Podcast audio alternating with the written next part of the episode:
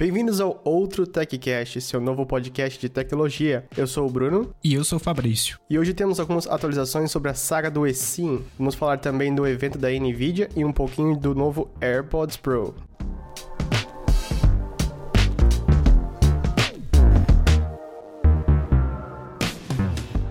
Galera, no último episódio a gente percebeu que a gente não se apresentou direito. A gente tentou fazer um, um, um, episódio piloto, né? Mas acabou faltando essa parte aí da gente dizer quem que a gente é. Então, acho que eu posso começar falando um pouquinho de mim, aí depois, Bruno, você comenta aí. Primeiro, meu nome é Fabrício, sou mais conhecido como Faber, então quando a gente falar das redes sociais aí, não estranhem o, o nome diferente. Eu, eu, trabalho na parte de TI, né? Então, eu, hoje eu trabalho bastante com engenharia de dados, então toda essa parte de banco de dados e cópia de dados de um lado pro outro eu faço bastante disso.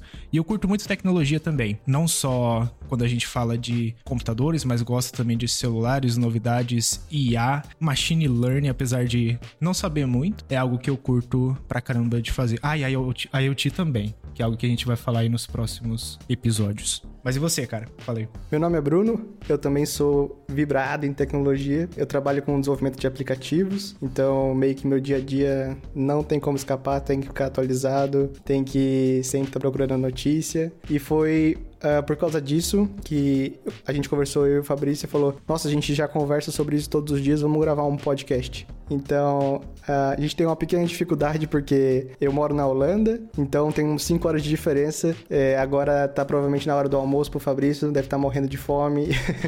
e eu tô no fim do expediente aqui, então. Uh, mas é bacana, vamos fazer dar certo. É, agora é. E sim, eu tenho novidades você também, né? Quer começar? Posso começar, posso começar. É, então, na semana passada para cá, a gente estava falando sobre as dificuldades de conseguir um eSIM no Brasil e a dificuldade maior ainda de migrar o eSIM do, de um iPhone para o outro, porque aparentemente é impossível. a maneira como a Apple idealiza, né, é você fazer o assistente de migração na hora de que você está configurando um novo iPhone, mas nenhuma operadora aparentemente é compatível com isso. Até aqui na Holanda mesmo, as operadoras que eu vi não funcionam a, a migração. É, as que funcionam um pouco melhor, você baixa o chip novamente. Então, nenhuma tem o cenário perfeito da Apple. Mas nessa última semana eu consegui o meu eSIM da Vivo é, migrar de um celular para o outro. No caso, reconfigurar, né? Configurei um novo eSIM. E foi depois de muita luta, muito busca no Twitter, perguntando para as pessoas como você fez, é, você já achou uma loja que faz isso. E eu fiz 100% remoto pelo WhatsApp. Achei uma, uma menina no Twitter que estava falando sobre o assunto. A irmã dela foi numa loja que não estava fazendo a ativação do eSIM, mas passou o contato de uma loja que tinha conseguido fazer para o iPhone 14. Porque o principal problema, aparentemente, era pro iPhone 14. Pelo que eu fiquei sabendo nessas últimas semanas, o iPhone 14 não estava ativado no sistema da Vivo, então eles não conseguiam, nem se você fosse presencialmente na loja, ativar. Mas agora eles já resolveram esse problema, então depois eu entrei em contato com, a, com o Shopping Eldorado, a Vivo do Shopping Eldorado em São, em São Paulo, se eu não me engano. Ativei, ativei o meu chip, fazendo uma biometria rápida pela internet. Não tão rápido porque tem que escanear o seu documento, tirar uma selfie, tem que até gravar uma, uma um, tipo uma senha de voz, sabe? Você fala uma frase e provavelmente no futuro vão pedir essa frase de novo para mim, tomara que eu lembre da frase. Mas o importante é que tá ativado, ativado agora, posso usar. E não foi tão difícil, só demorou um pouco para ser atendido porque eu imagino que eles estão com muita gente reclamando e é isso aí. Como é que foi para você, Fabrício? Então, cara, Primeiro que, como eu comentei no último episódio, né? Eu tava tentando achar informação de como prosseguir, né? Porque eu ainda tava na Claro e de qualquer lugar que eu falasse com a Claro, a ideia é que eu precisaria ir lá na, fisicamente e e pedir o, o QR Code para escanear no celular. Aí eu decidi fazer a portabilidade para Vivo, fiz, rolou em três dias úteis, certinho. Inclusive eu segui a, a dica do Panta, que é comprar o chip no iFood. você compra o chip no iFood, chega na sua casa, né? Que ponto chegamos da tecnologia, curti pra caramba. Mas pedi a portabilidade, fiz, aconteceu, comprei o plano da Vivo e logo depois, mesmo esquema. Fui lá no WhatsApp, perguntei se eu poderia pegar o eSIM e eu fiz todo o processo por lá, inclusive esse de biometria, gravar a senha de voz que eu também não lembro o que, que eu falei. E rolou. Só que eu ainda não tô no iPhone 14 Pro, ainda tô no 13 Pro. Demorou um pouquinho para ativar, tipo, depois que baixou o eSIM, demorou ali uns 15, 20 minutos para dar qualquer tipo de sinal, mas eu decidi fazer isso já para testar se a transferência vai acontecer com o 14 Pro, porque pelo que a galera comentou lá, né, mano, talvez isso já era para estar tá rolando no, no iOS 16, pelo menos para Vivo. Pra Claro, provavelmente não, porque só de ter que ir na loja já, já é um problema. Então eu queria fazer esse teste com, com a Vivo para ver se vai rolar. Mas assim, o processo todo super tranquilo, não precisei hora nenhuma na loja. Só demorou um pouquinho porque eu precisei fazer a portabilidade e, pegar o, o plano da Vivo lá. Mas foi tranquilo. Vai ser muito bacana se rolar, porque eu ainda não ouvi relato de ninguém no, no, Brasil que conseguiu fazer essa migração tão prometida do iOS 16. Nem de, sei lá, iPhone 11 para iPhone 13 ou algo do tipo. É, é, o, é a maneira ideal como a Apple pensou essa migração, né? Então, torcendo para que dê certo.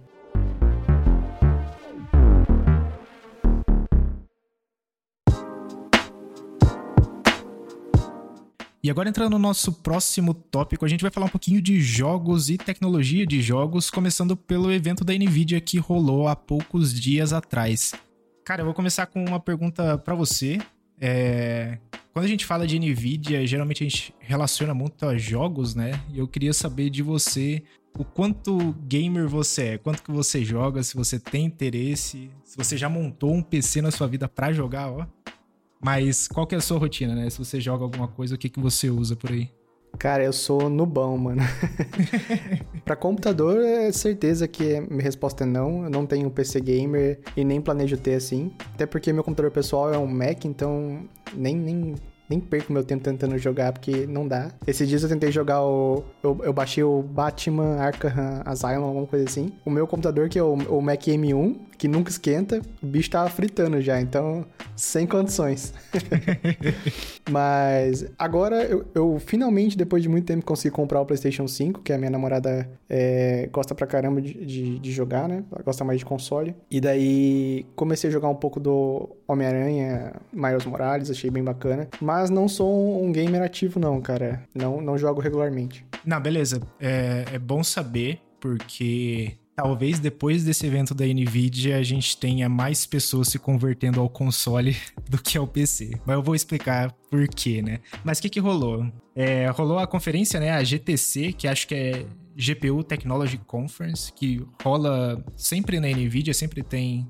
Acho que a cada, cada season do, como é que, como é que se diz aí? Não é temporada, mas a cada estação do ano, vamos dizer assim. E eles sempre trazem alguma novidade. E nessa, nessa conferência que teve agora de setembro, todo mundo muito muito animado porque teriam novas GPUs, né? Então, novas placas de vídeo para a galera finalmente conseguir atualizar o, o que já tem hoje em dia. Com a pandemia, e com aquele boom das criptomoedas, todo mundo tava comprando placa de vídeo para fazer mineração, então tava super em falta e, tipo, extremamente caro. Com esse com esse novo lançamento, a galera já tava pensando, tipo, ah, não, beleza, vai vir uma geração nova, os preços vão normalizar e a galera vai poder finalmente comprar uma placa de vídeo para jogar. Aí beleza, começou o evento lá, o CEO da Nvidia veio, começou a falar algumas novidades. Basicamente eles dividiram o evento em três. Então eles começaram com o NVIDIA RTX, que é a apresentação das placas, o Omniverse, que a gente vai comentar depois, que é parte do metaverso, e o NVIDIA AI, que fala de inteligência artificial. A parte das placas foi bem legal, que eles mostraram que, tipo, ah, é, é bem parecido com as apresentações da Apple, não tão bem produzidas quanto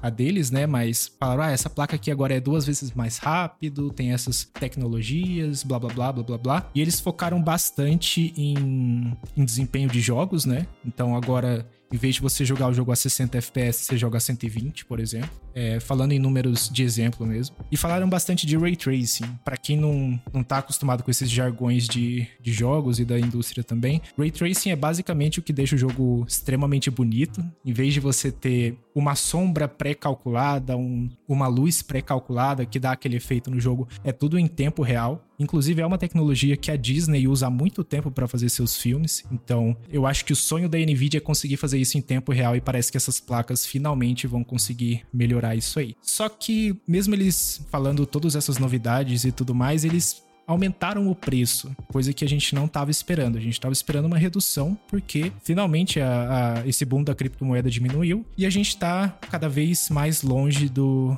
do problema da pandemia, né? Só que agora, cara, a placa mais cara custa 1.600 dólares. Teve um aumento de 100 dólares aí. Parece pouco, né? Quando a gente fala ah, só 100 dólares, mas isso gerou uma puta discussão nos, nos Estados Unidos, por exemplo. Muita gente fazendo vídeo que, ah, tá super alto, a gente não esperava que isso ia acontecer. E aqui no Brasil, cara, a placa, né, essa mais top, tá custando 15 mil reais. Oh, beleza. Só pra você ter noção. Enquanto um PlayStation 5 tá custando ali na faixa de 4.500. Então, com o preço dessa placa, você compra três PlayStation 5. Tem essa diferença de poder, né? Então, essa placa realmente é extremamente mais poderosa. Só que, tipo, muitas das tecnologias que eles anunciaram ainda não tem jogo é, tomando proveito, né? Então, meio que você tá comprando uma placa super cara uma promessa de que um dia talvez isso vá melhorar. Então, assim, curti pra caramba, placa de vídeo muito legal, mas eu não penso em trocar a minha, não, que já é parruda, já é boa pra caramba, não tenho do que reclamar. Eu, eu acho que eu não sou o único que compartilha desse sentimento, né, cara? Mas assim, ouvindo esse preço de 1.600 dólares, não melhorou sua vontade de montar um PC, não? Melhorou. Opa, agora, agora tenho vontade.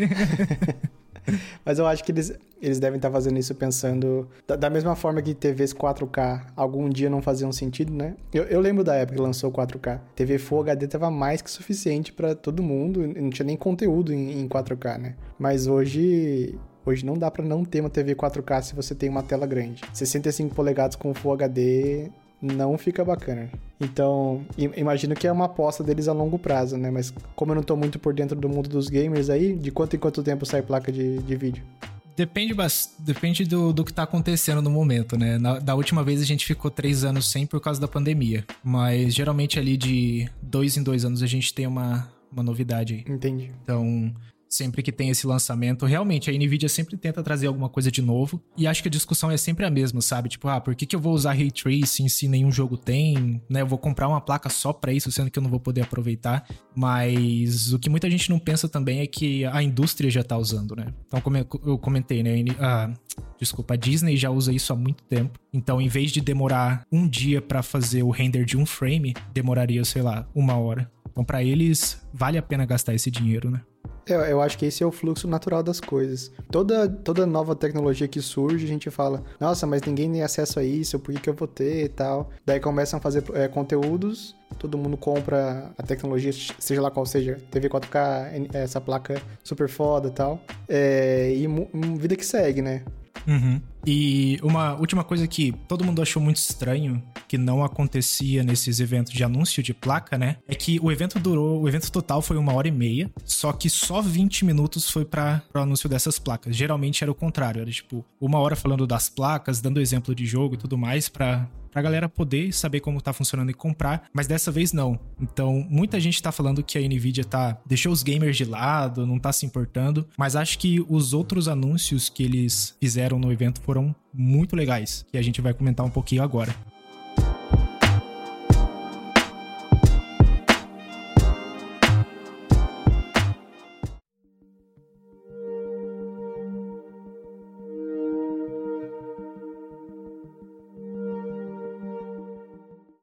E o próximo anúncio da Nvidia foi o Omniverse. Na verdade, acho que foram melhorias para esse, esse, essa funcionalidade, né? Mas para quem nunca ouviu falar do Omniverse, Nvidia Omniverse, é basicamente o metaverso da Nvidia. E eu acredito que era o que o Facebook sempre sonhou que eles quisessem ter. Deu para ver que esse Nvidia Omniverse ele é muito mais sério, né? Ele não é só aquele negócio que você se conecta no mundo 3D lá com o seu óculos VR e, e começa a ter reunião lá dentro, começa a jogar jogo. Não, isso aqui é realmente utilizado na indústria. Então acho que foi um primeiro passo muito legal. Mas o, uma, uma palavra, na verdade uma frase que o CEO da Nvidia disse que eu achei muito interessante, que o Nvidia Omniverse é a, é a transição do HTML pro UDS. O UDS é o formato padrão de, de, de, modelagem 3D lá, acho que é Universal Scene Description. Então, basicamente é o seu arquivo de o seu arquivo 3D, né? Então, eles querem tirar essa, essa utilização de sites HTML que a gente tem pra gente finalmente poder mover para um mundo para um mundo todo digital, né? Esse metaverso aí que eles que eles comentam. E esse Omniverse não vai ser uma plataforma só para você entrar, jogar alguma coisa ou entrar, fazer uma reunião, encontrar uma pessoa. Basicamente, é ele é toda uma plataforma que eles têm tipo uma infra gigantesca já por todo o mundo. E essa plataforma você vai conseguir criar e operar algumas coisas. Então, vamos supor que você tem, você faz parte de uma empresa, né? Ali tem uma linha de produção. A ideia é que você também consiga operar essa linha remotamente. Então, tudo pelo Omniverse que eles chamam, né? Pelo metaverso. Tá parecendo comercial de tecnologia 5G, né? Nunca vi uma tecnologia para revolucionar tanto o mundo.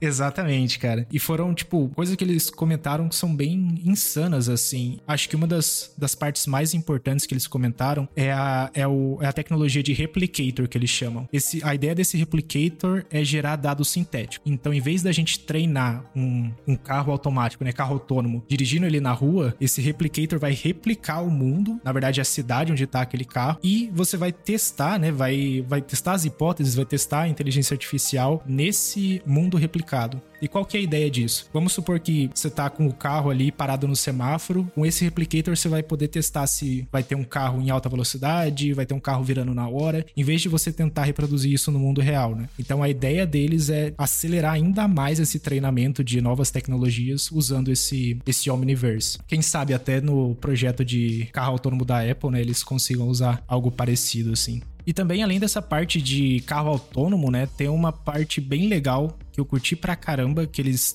mostraram, inclusive isso já é uma aplicação atual, já tem empresa usando isso, que é gerar cobertura de rede 5G. Então o que, que eles fazem? Eles tiram uma. fazem um modelo todo 3D, eles replicam a cidade em 3D, jogam no Omniverso lá e eles começam a colocar antena 5G e conseguem ver em tempo real como que o sinal se comporta, né? Então, cada prédio, por exemplo, que tem ali, cada árvore tem sua própria, seu próprio material. Então, ele sabe que aquilo é uma parede, ele sabe que aquilo é madeira e consegue começar a calcular como que essa rede 5G se comportaria, né? E o outro que eu achei bizarro, que ainda vai lançar, que é o NVIDIA Earth 2, né? NVIDIA Terra 2, uma segunda Terra. Eles vão criar, tipo, um modelo gigantesco da, do nosso planeta para conseguir fazer previsão de mudança de clima. Então, eles estão falando que essa vai ser a, a maior IA, a maior réplica que eles estão querendo construir para conseguir prevenir ou prever mesmo o que, que vai acontecer com o planeta nos próximos anos, né? Que eu achei bizarro pra caramba. Imagina você ter uma réplica da Terra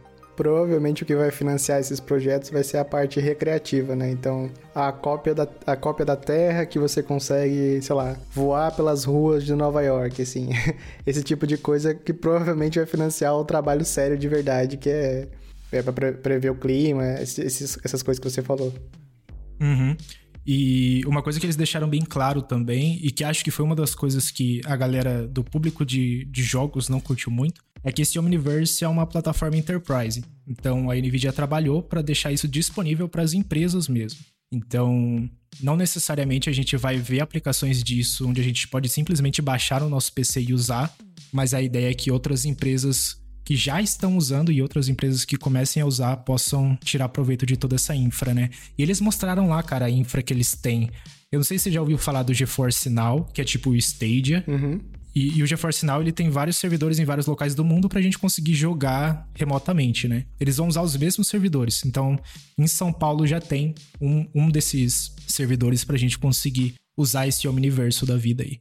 Mas para que, que seriam esses servidores? Esse servidor mantém a, a cópia da Terra rodando e você consegue acessar como se fosse um jogo é, em teoria é isso mesmo, mas não é só a cópia da Terra, né? São todas as aplicações criadas pro Omniverse, para esse metaverso. Entendi. Então, em vez da gente ter só um local que pode acessar o Omniverse da minha empresa, por exemplo, todos esses servidores vão, vão ter a cópia desse, dessa aplicação e todo mundo vai poder acessar. O que parece que faz mais sentido do que só o que o Facebook tem feito, né?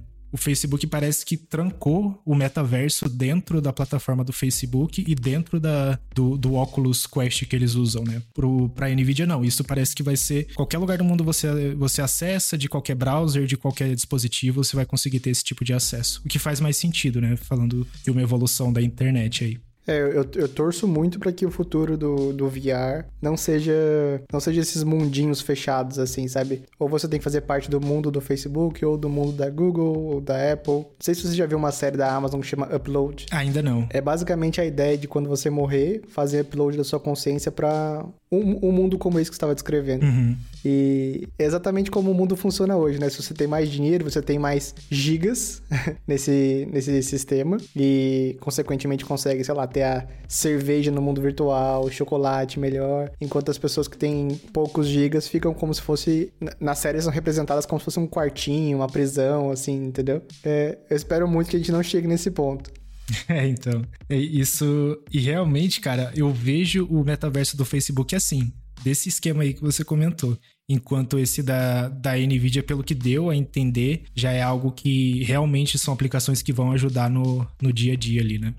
Mas vamos ver, vamos ver o que, que vai rolar nos, nos próximos anos aí. O último, a última coisa que eles falaram do evento da NVIDIA foi o NVIDIA AI, que é a parte de inteligência artificial, que basicamente, cara, o NVIDIA AI é utilizado tanto no Omniverse quanto no NVIDIA RTX, né, nas placas de vídeo. Então, eles só com, meio que complementaram e fecharam ali, finalizaram a, a keynote falando, ó, oh, todos esses, essas aplicações, todos esses produtos que a gente tem aqui são compostos e, e são criados com a ajuda do NVIDIA AI. Então, parece que eles têm uma plataforma muito grande de inteligência artificial e também muito poder de processamento, porque imagina, eles criam essas placas, né? Essas, essas GPUs caríssimas. Então, eles têm acesso a usar o quanto eles precisam para treinar, treinar modelos e fazer predições e tudo mais. Mas uma coisa que eu curti pra caramba, aí depois eu até mando o, o link para você assistir, cara. E a gente talvez coloque até na descrição do podcast. Mas nos últimos três minutos da keynote, eles fizeram um vídeo de resumo, né? Então, falando da, dos lançamentos, da AI e tudo mais. E a música de fundo foi composta por uma AI da NVIDIA. Então, eles compuseram essa música pela AI e quem tocou foi uma orquestra sinfônica lá. Muito louco, cara. Achei da hora pra caramba. É, essas coisas que cada dia me faz acreditar no impossível. então. Eu tava. Esse final de semana eu tava discutindo com a minha namorada se o futuro apocalíptico da, da AI era possível ou não, né? É, e a minha, a minha opinião é que era, era que sim, e dela era que não. E o que me faz achar que é possível é porque cada dia a gente vê uma coisa que a gente achava que nunca seria possível. Por exemplo, a AI que cria, cria imagens, né? Aquela Dolly que chama. É, tem várias, mas acho que a Dolly é a mais, mais famosa aí é sinistro como que faz aquilo. Você começa a tracejar e, de, e dizer o que aquele, aquele traço significa, se é o mar, se é a montanha. Ele vai fazendo um mix de imagens assim e criando uma imagem final sensacional. Então, esse tipo de tecnologia que, que vai surgindo do nada, do nada para consumidor final, né? Porque se você acompanhar, você vê o caminho de pouquinho em pouquinho, faz acreditar que, que tudo é possível, cara. É, é muito difícil de prever o que vai acontecer. Ainda mais quando a gente começa a perder controle, né? Tipo, vamos supor que a gente crie uma AI que, que crie serviços, que crie plataformas. Quem não garante que aquela AI vá criar outra AI e continue esse processo, né? É meio bizarro, é bem perigoso também quando a gente começa a pensar nessa, nessas hipóteses, né?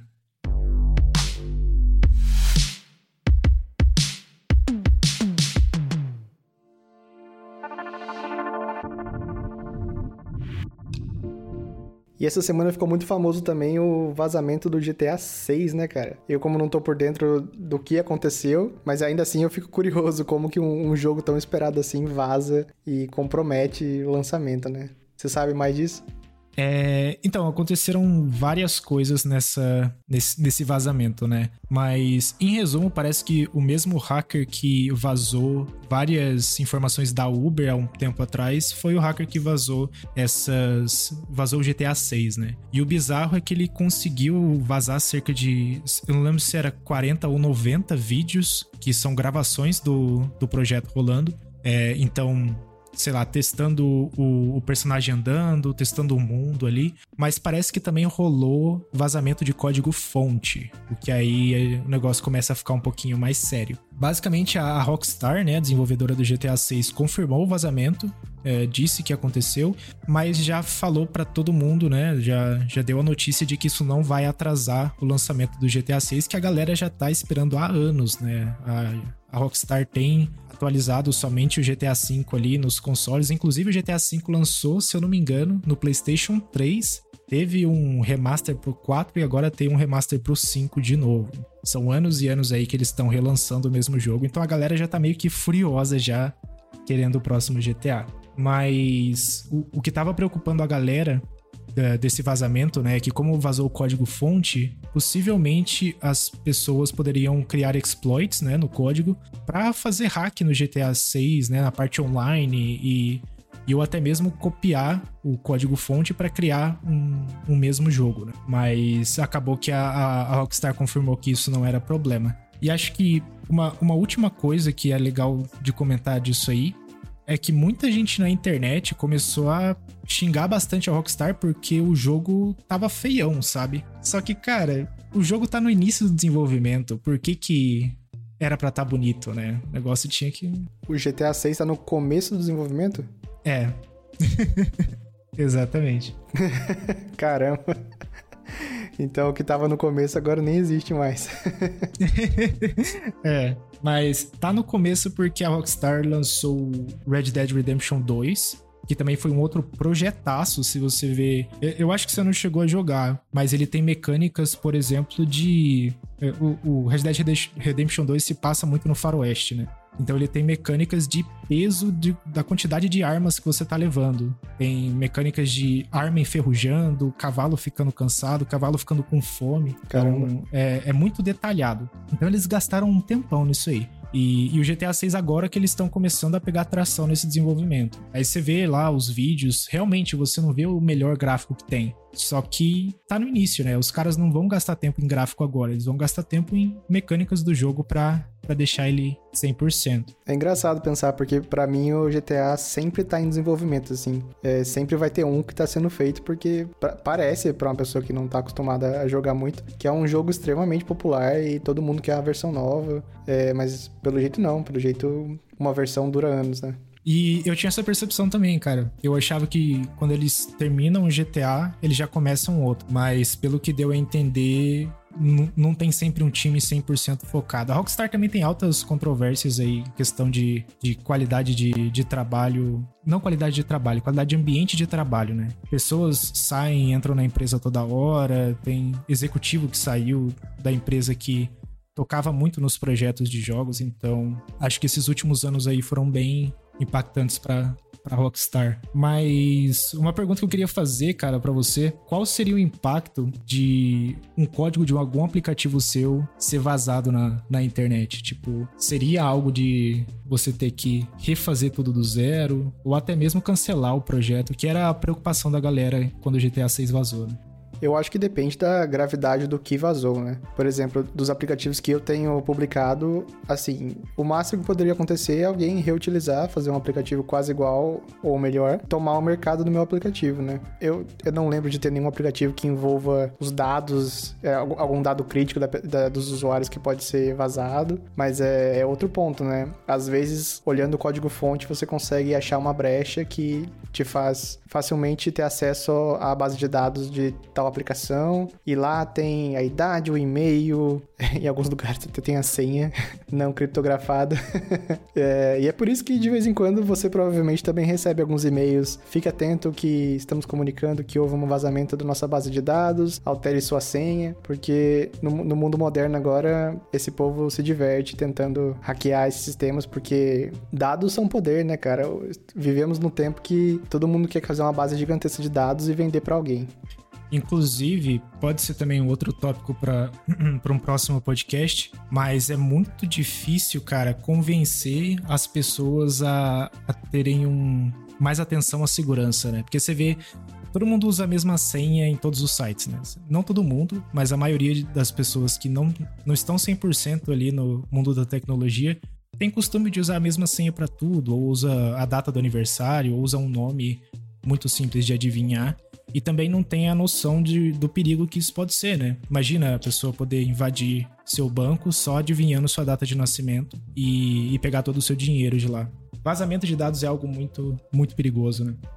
Sim, eu, eu acho que as maneiras que a gente teve é, nos últimos anos de prevenir, adicionar mais segurança à sua conta, né? Foram os logins com os provedores, login com o Google, login com o Facebook, para você não precisar ter uma senha para cada aplicação. É, o que também não é muito legal, porque você fica preso àquela plataforma e, vamos supor, até hoje eu quero desativar meu Facebook, mas tem alguns sites que ainda é meu login principal e o site não, não provê uma forma de eu trocar isso, entendeu? É, depois veio o Two Factor Authentication, né? O, o segundo fator de autenticação, que é bacana, mas assim, se a pessoa tem seu celular, por exemplo, ela vai, vai ter acesso a esse segundo fator de autenticação. Se a pessoa pegar meu celular e tiver a minha senha do celular, eu acho que ela tem acesso a tudo, basicamente. Não, não tem o que segure ela. A não ser que rapidamente eu bloqueie meu celular remoto, mas é, é muito difícil isso acontecer. E a nova aposta para o futuro agora é o Passkeys, né? Que é basicamente a não necessidade de, de senhas. É, você vincula sua identidade a um dispositivo físico e esse dispositivo físico está protegido por alguma biometria, pode ser é, o seu rosto, a sua digital, e você faz login nos sites usando esse passkey, essa autenticação por um dispositivo fixo. Mas tá tão, tão embrionário que, que não vale nem a pena discutir nesse, nesse podcast aqui. Tem muito o que evoluir ainda.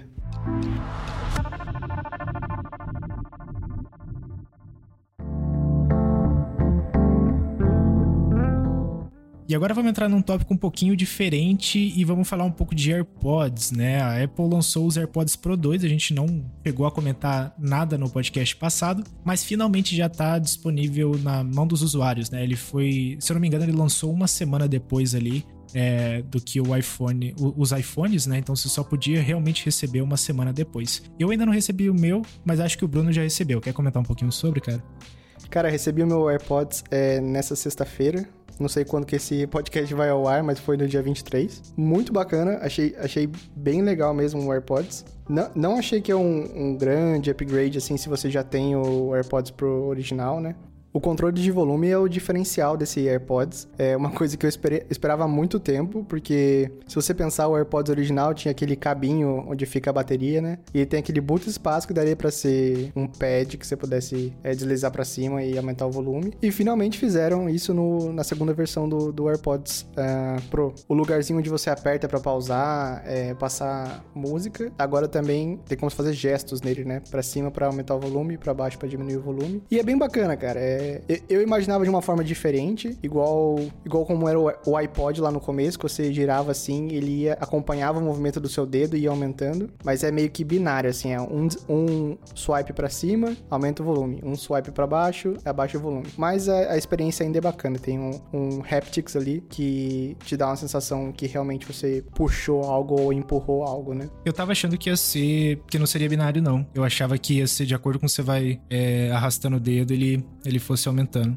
Exatamente. Eu pensei a, a mesma coisa. E o, o, meu eu já comprei, eu tô esperando chegar, é, vou atualizar também. E o que eu vi a galera falando bem é que o cancelamento de ruído melhorou. Você chegou a testar? Eu ainda não testei em nenhum local assim relevante, né? Porque dentro de casa é um pouco difícil. Às vezes eu uso na banheira, mas ele ainda não consegue anular bem o som da banheira, cara, da, da água caindo assim, sabe? Uhum. Porque não sei se você já usou um, um fone na, na, na, banheira sem noise canceling. É impossível você ouvir a música se não for no, no máximo do, do, volume, assim, sabe? Então uhum. seria muito bacana se conseguisse ele dá uma boa limpada, então de certa forma funciona, mas não senti melhoria do, do AirPods Pro do primeiro pro segundo. Mas eu vi vários youtubers fazendo review ao ar livre, assim, eu não vi ninguém fazendo no avião ainda, mas ao ar livre e disseram que, que melhora. Não acharam que melhora o dobro como eles prometem, mas que melhora, vamos por aí, 1.5, assim. Entendi. O que eu tava esperando, hoje eu uso bastante o AirPods Pro quando eu tô correndo na esteira, né? Com o AirPods Pro, a primeira geração, ele até que bloqueia bem o, o barulho, mas eu ainda tem que aumentar bastante. Então eu espero poder não aumentar bastante. Mas uma coisa que eu sei que ele não vai cancelar o ruído é toda vez que eu tenho um impacto na esteira.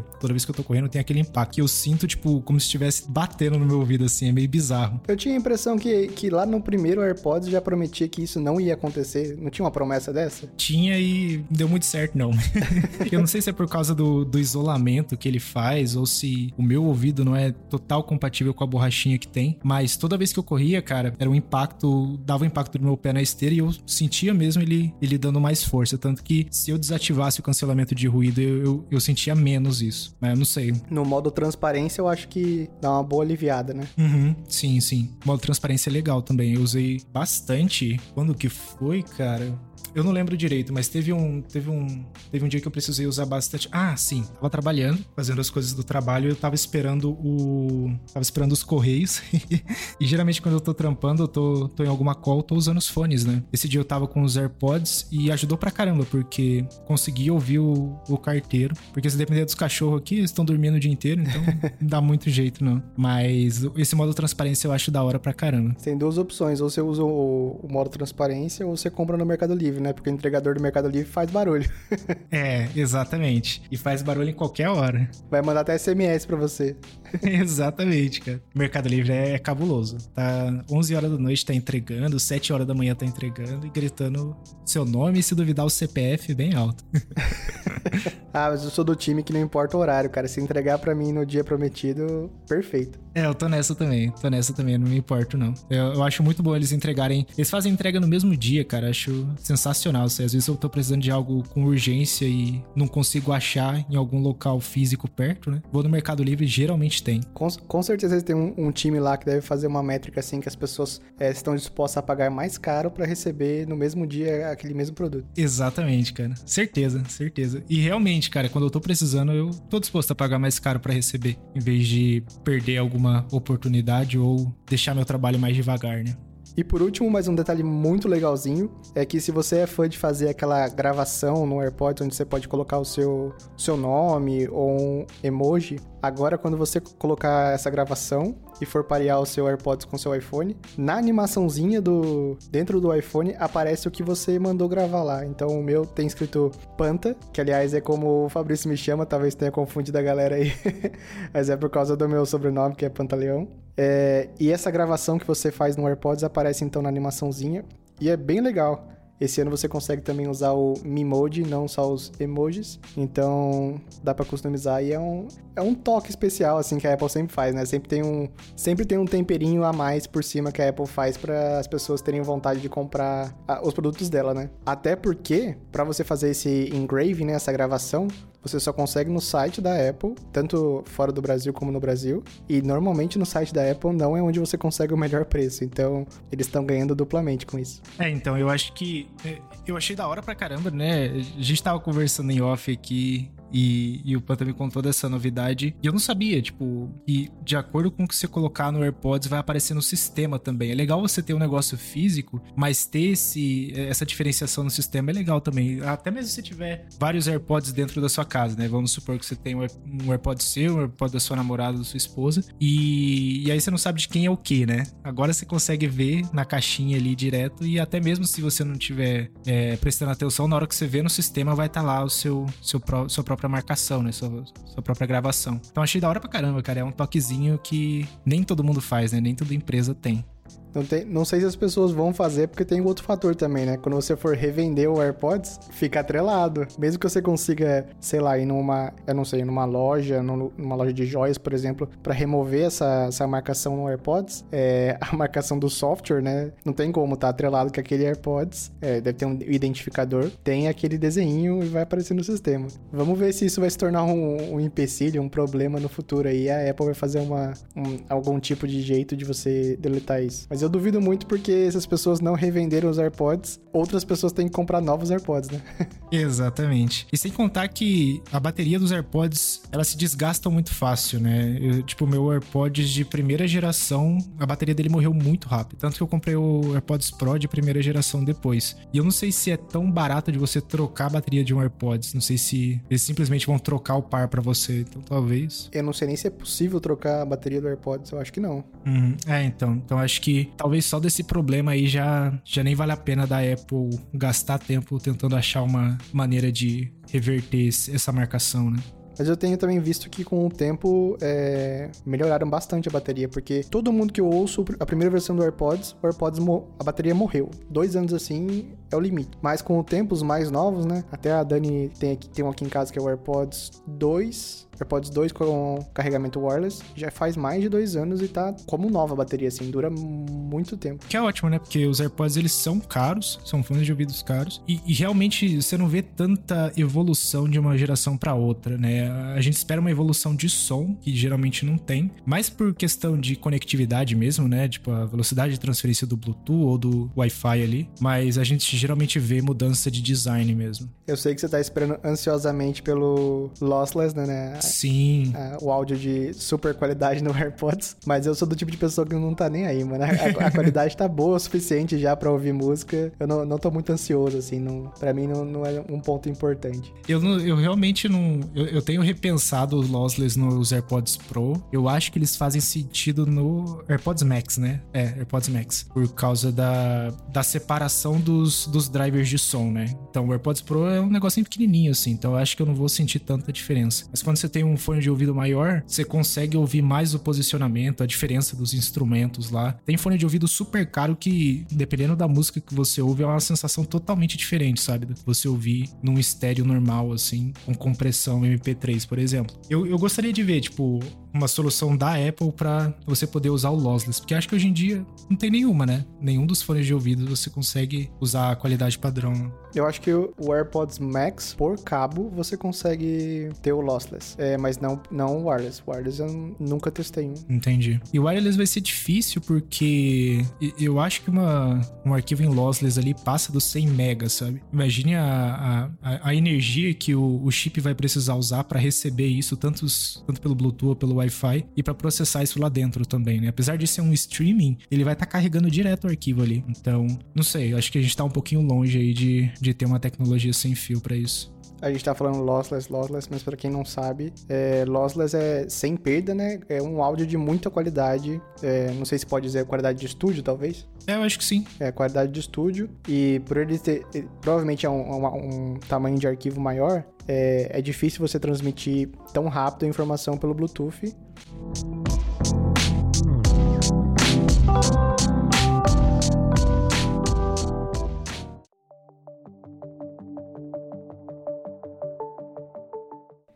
E nessa última semana surgiu um update para os iPhones para corrigir os principais bugs que surgiram aí no iOS 16, no iPhone 14, que foram bem críticos na verdade. Todo ano as pessoas criticam a bateria, que depois do update começou a ficar muito ruim e tal. E eu tendo a ser um pouco cético, porque eu, eu como sendo da área, é, sei que muita coisa acontece quando você faz um update é, majoritário, que é o ponto 16, ponto 16, é, desculpa, iOS 16, iOS 17 e assim vai todo ano, né?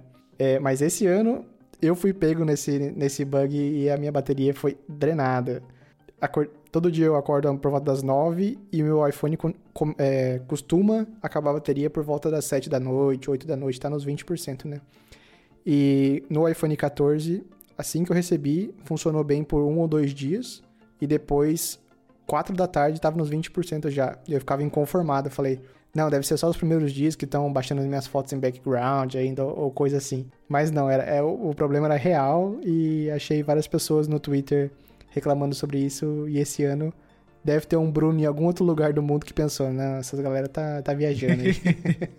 Pior que é, é complicado de até de explicar isso para quem é mais leigo, né? Porque a, a, bateria é algo muito.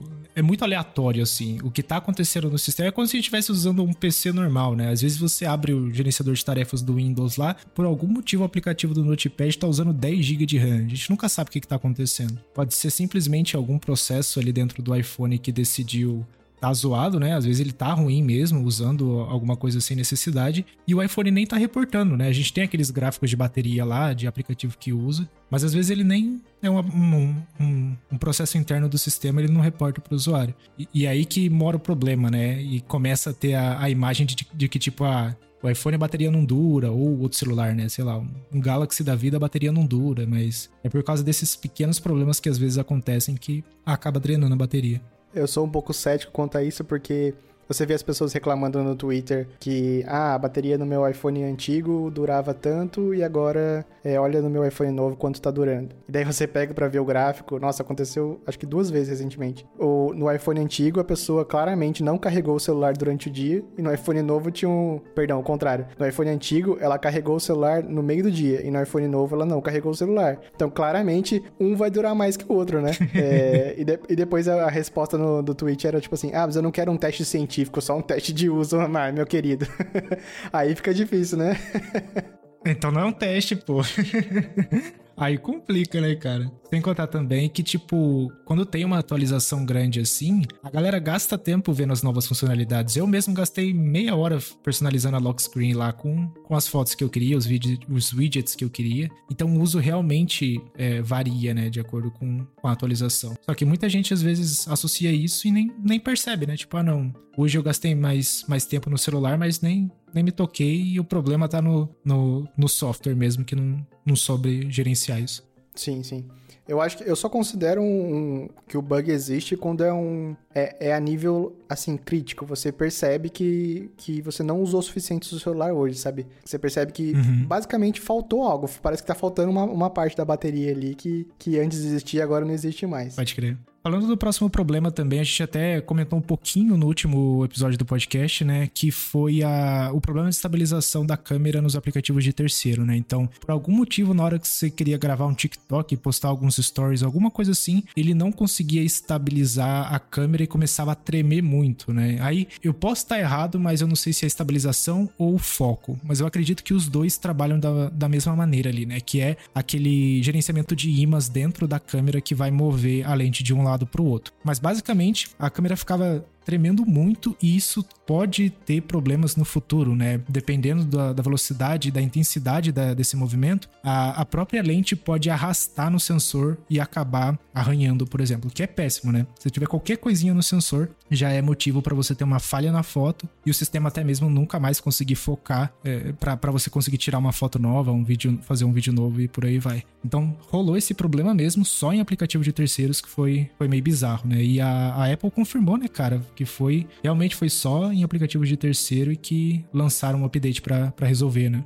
Sim, eu fico pensando, mesmo o update tendo resolvido, qual foi o dano para essas pessoas que, sof que, que, so que sofreram esse bug, né? Porque teve um, um vídeo que eu vi na internet que fazia muito barulho a câmera da pessoa. Porque ficava tremendo assim, fisicamente, não era uma, uma, tremendo só por software, sabe? Com certeza não vão fazer um recall disso e simplesmente quem deu azar, deu azar vai ser vai ser aquele, todo aquele aquela dor de cabeça de ter que ir no, no suporte, pedir para trocar o celular.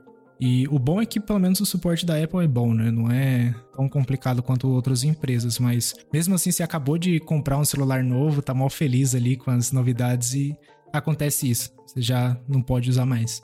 É, pelo preço do celular, eu, eu acho inadmissível sair, sair de fábrica com esse problema, assim. Como que não testaram é... câmera, cara? Câmera é o que todo mundo vai testar quando compra um celular novo. Então, eu acho que, que foi, foi mancada deixarem isso passar. Eu acho que parte disso. Não sei, eu acho que parte de, de deles não testarem aplicativos de terceiro e tudo mais. Eu não sei se isso não acontece, às vezes até acontece, mas acho que é tentar manter o iPhone em segredo, as funções do iPhone em segredo. O, a, a gente falou da Nvidia mais cedo, a Nvidia faz a mesma coisa, inclusive ela é, é bem pior que a Apple, mas depois a gente pode falar isso em outro podcast. Mas eu acredito, cara, que, tipo, eles não querem testar em aplicativos que vão ter uma certa telemetria ali, sabe? Igual o TikTok. O TikTok, ele coleta tudo tudo, tudo, tudo que tá no dispositivo. Duvidar até nível de bateria. Então, tenho certeza que eles iam ter essa informação de, ah, essa câmera aqui tem 48 megapixels, então a gente não quer vazar isso. Aí talvez eles fazem o próprio software in-house mesmo para fazer esses testes, e nesse caso não pegou, né? Eu não sei, é, é mais um achismo meu que isso pode acontecer. Não, mas é, é um excelente ponto, assim. Isso é uma justificativa válida para mim. Porque realmente esses aplicativos hoje em dia pegam todos os dados possíveis do dispositivo. E por último, mas muito importante para o meu convívio social aqui, é o AirDrop, cara. Passar arquivo de, de um dispositivo da Apple para o outro que era muito mágico no começo e cada ano fica pior e pior e pior e pior. E nessa atualização do iOS 16, não é com todo mundo, mas com muitas pessoas, eu já até ouvi em outros podcasts, é, simplesmente não funciona. Você tenta mandar um arquivo para alguma pessoa e não vai, nem ela recebe, nem se ela tentar mandar para você, você recebe a notificação de aceitar ou recusar. E eu não, eu não testei com o Mac ainda, mas eu imagino que seja a mesma coisa. Eu não consegui testar isso ainda. É, eu não entendi se isso foi só no, no iPhone novo ou se foi no iOS 16. É, é, iOS 16 geral, né? A galera toda tá, tá com esse problema ou não? Não, eu não acho que é todo mundo, mas muita gente tá com esse problema. As pessoas que eu, que eu ouvi reclamando foram no, no iPhone mais novo, então pode ter relação? Pode ser, mas pelo ritmo que o airdrop vinha ficando ruim com o tempo, eu acho que talvez qualquer dispositivo. É, no, no meu caso eu não uso muito porque por causa das limitações. Então, tipo, muito do meu trampo eu faço no PC, eu não faço no Mac. Meu Mac já tá virando um certo pezinho de papel já de tão antigo que é, então queria muito que tivesse um airdrop universal, que a Apple, sei lá, lançasse alguma coisa até mesmo pro Windows, porque o hardware tem, a gente sabe que tem, mas é, meio que você foge do ecossistema, né? E isso não é o que eles querem. Mas eu sempre achei o airdrop muito bom, e eu tenho usado cada vez menos também por causa desse dessa incompatibilidade com outros sistemas. Mas aí eu não consegui testar. Mas ele é, é importante, né? Ainda mais quando acho que muita gente que trabalha com iPhone e Mac junto, por exemplo, sei lá, tira uma foto, passa por AirDrop, bem mais fácil do que você pegar o cabo e, e, e conectar ali, né? Até porque é mais rápido que o cabo, né? Uhum, é verdade. O cabo, até hoje a gente tá no 2.0, né? Sim. Eu fiz um teste rápido aqui tentando mandar um airdrop do meu iPhone pro Mac e funcionou. Então talvez nessa atualização 16.0.2 corrigiram isso também. Ou o problema é entre iPhones. Vou testar e semana que vem eu, eu, eu trago pra gente aqui.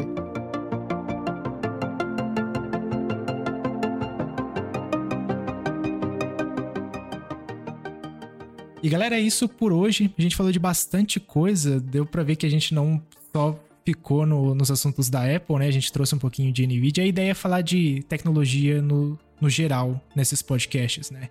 Então eu quero agradecer a todos que acompanharam a gente, escutaram até agora. E se quiser entrar em contato com a gente, meu Twitter é Faber Gonçalves. E o seu, cara? O meu é Begoncal2. Chique. E agora a gente também tem um Twitter pro podcast. Então, se quiser entrar em contato direto com, com o podcast, né? É só seguir lá no Twitter, OutroTechCast. Lá a gente também vai postar sempre que tiver episódios novos. Então segue a gente lá para ficar sempre atualizado. E eu queria só plugar aqui uma, uma coisa pessoal, mas eu também tenho um canal no YouTube, se chama Descomplicando Tech. A ideia desse canal é sempre trazer conteúdo de tecnologia da maneira mais fácil possível, né? Então, sempre tem tutoriais por lá, tem reviews, tem assuntos de tecnologia da atualidade. Então, se quiserem dar uma, uma seguida lá também, se inscreverem, seria bem legal. Quem sabe um dia a gente não tem o podcast em vídeo lá, né? Vai que, vai que rola. E por último, eu queria agradecer também ao Giovanni que tá fazendo a edição desse podcast. O podcast da semana passada ficou chique demais e certeza que dessa semana vai ficar também. Então, de novo, agradeço a todo mundo e até a próxima semana. Falou! Valeu, pessoal. Falou!